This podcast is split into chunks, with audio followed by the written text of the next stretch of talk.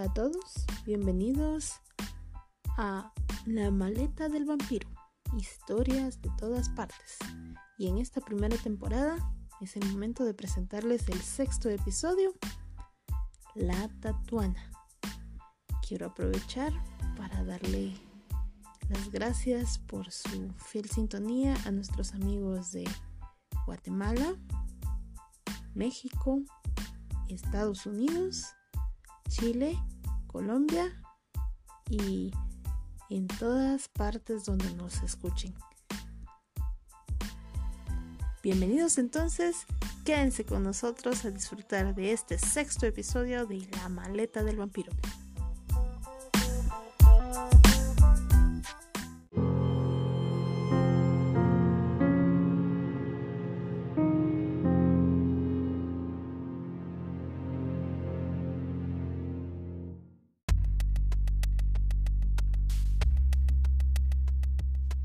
Se dice que la tatuana fue una mujer que vivió en la capital del reino de Guatemala, exactamente en la ciudad de Santiago de los Caballeros, hoy conocida como la antigua Guatemala.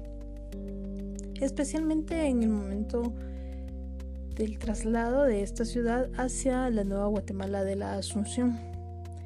Este hecho sabemos que fue debido a el terremoto de Santa Marta en el año de 1773.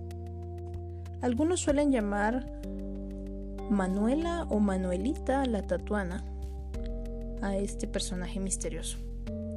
Se dice que eh, ella era una hermosa mujer que despertaba la envidia de muchas de las señoras de aquella época. Se dice que Manuela Nació entre el año de 1745 y 1750.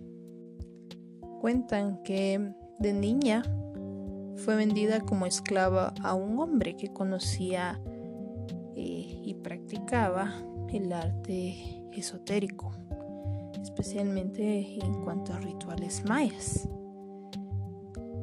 Manuelita fue una niña muy hábil y muy inteligente y que pronto se ganó el cariño de su amo. Ella más que una esclava pasó a ser una especie de alumna y aprendió de su amo numerosos hechizos, encantamientos y curaciones. Ya con el paso del tiempo, Manuela se convirtió en una hermosa mujer.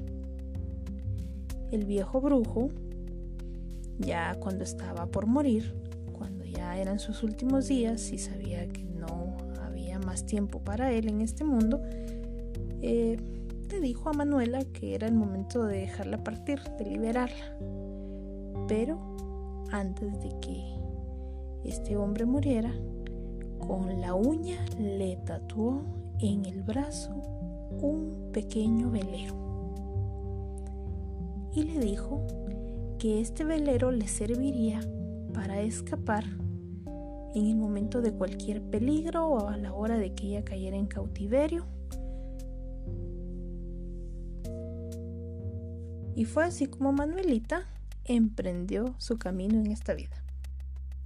Sin saber cómo ni de dónde, un día en la ciudad de Santiago de los Caballeros apareció una hermosa y alta mujer blanca de grandes ojos negros, cabello ondulado, más oscuro que la noche. Una hermosa figura. Llevaba siempre un vestido con un escote bastante profundo y ajustado que dejaba ver la hermosura de sus curvas y eso le causaba molestia a muchas de las señoras de aquel entonces. A Manuelita era más fácil ubicarla por el sobrenombre de la tatuana, todo por el misterioso tatuaje del velero que llevaba en su brazo. Ella se instaló en una pequeña casita en el barrio de la parroquia vieja y pues ahí pasaba sus días. Lamentablemente por llevar una vida digamos, muy alegre, era muy odiada por las señoras de la ciudad. Y se dice que no hubo hombre que se resistiera a pasar por ahí una nochecita en su casita. Casita en donde se reunían por las noches misteriosos caballeros y alegres mujeres que se entregaban al vicio del alcohol y al pecado de la lujuria. Cierta noche, cuando la tatuana estaba en su acostumbrada reunión, todos gozaban de la fiesta, platicaban, bailaban, cuando de repente se escuchó que llamaron a la puerta. Como no esperaba más invitados, no le puso mucha importancia a los golpes a su puerta y continuó como si nada pasaba. Sin embargo, los golpes se hicieron más fuertes. El bullicio se detuvo y al salir Manuela a la puerta, se dio cuenta que había un inesperado grupo de soldados.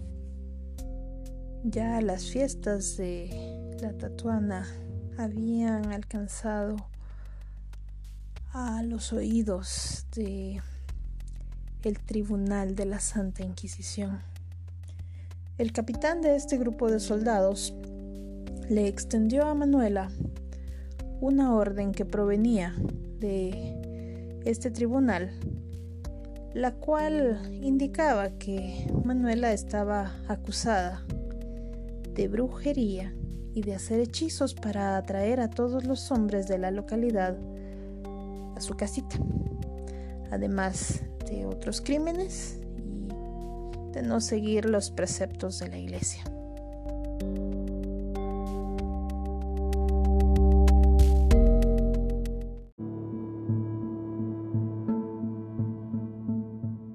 La tatuana fue conducida a un calabozo del palacio del ayuntamiento.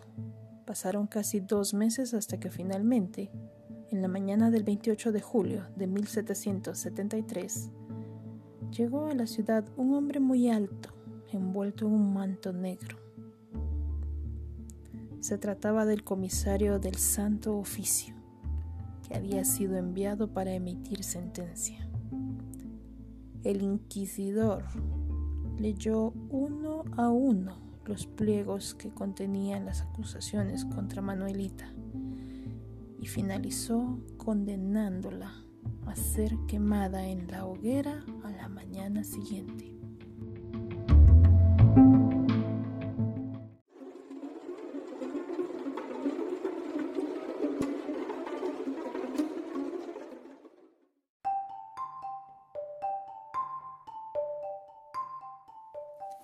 Inquisidor le indicó a la tatuana que por ley tenía derecho a una última gracia o un último deseo.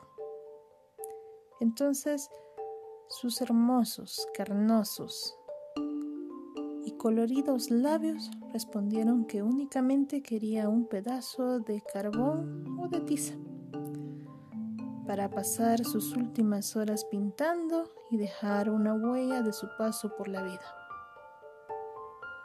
El inquisidor no vio problema en esa solicitud y la aceptó. Ordenó que se le llevara un trozo de carbón después de la cena. Eran ya pasadas las 20 horas o las 8 de la noche cuando el guardia de la celda le llevó el pedazo de carbón. Manuela no pudo ocultar aquella enorme alegría al tener el pedazo de carbón en sus manos. De inmediato se puso a dibujar y en la pared de su celda hizo un tranquilo océano en el que navegaba un pequeño velero. Y mientras Manuela dibujaba, recitaba conjuros en una lengua incomprensible para el guardia, que casi murió de espanto al ver cómo se aparecía el mismísimo demonio para llevar a la tatuana a subir en el barco que había dibujado.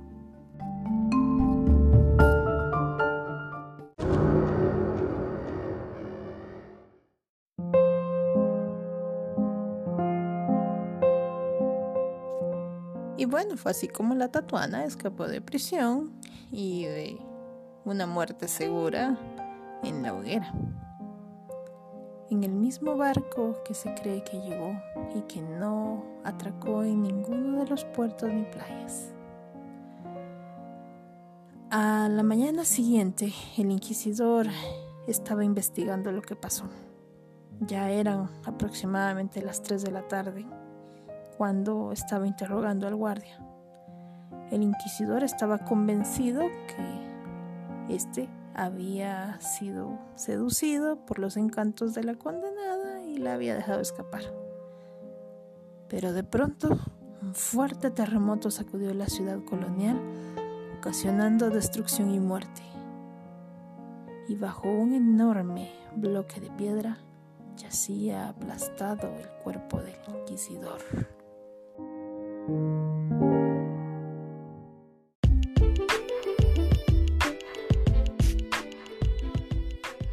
Tras el terremoto la población olvidó sus diferencias sociales y todos se concentraron en buscar un lugar más seguro donde vivir, en proteger a sus familiares sobrevivientes y enterrar a sus muertos. Por lo tanto, nadie se preocupó por buscar a Manuelita la Tatuana. Increíble casualidad o acción demoníaca. Lo cierto es que con esto, pues la emergencia tenía más peso que la búsqueda de una mujer. Así fue como nació la leyenda de la tatuana. Y si ustedes van a la antigua Guatemala y visitan las viejas Bartolinas, encontrarán dibujado allí, en esas paredes, un pequeño velero y un océano tranquilo, trazado con carbón en el que se cree que huyó nuestra protagonista con la ayuda del maligno. Y bien amigos, con esto concluimos nuestro sexto episodio de La maleta del vampiro, historias de todas partes. Los invitamos a que nos sigan acompañando cuando presentemos el siguiente episodio, La Tatuana segunda parte.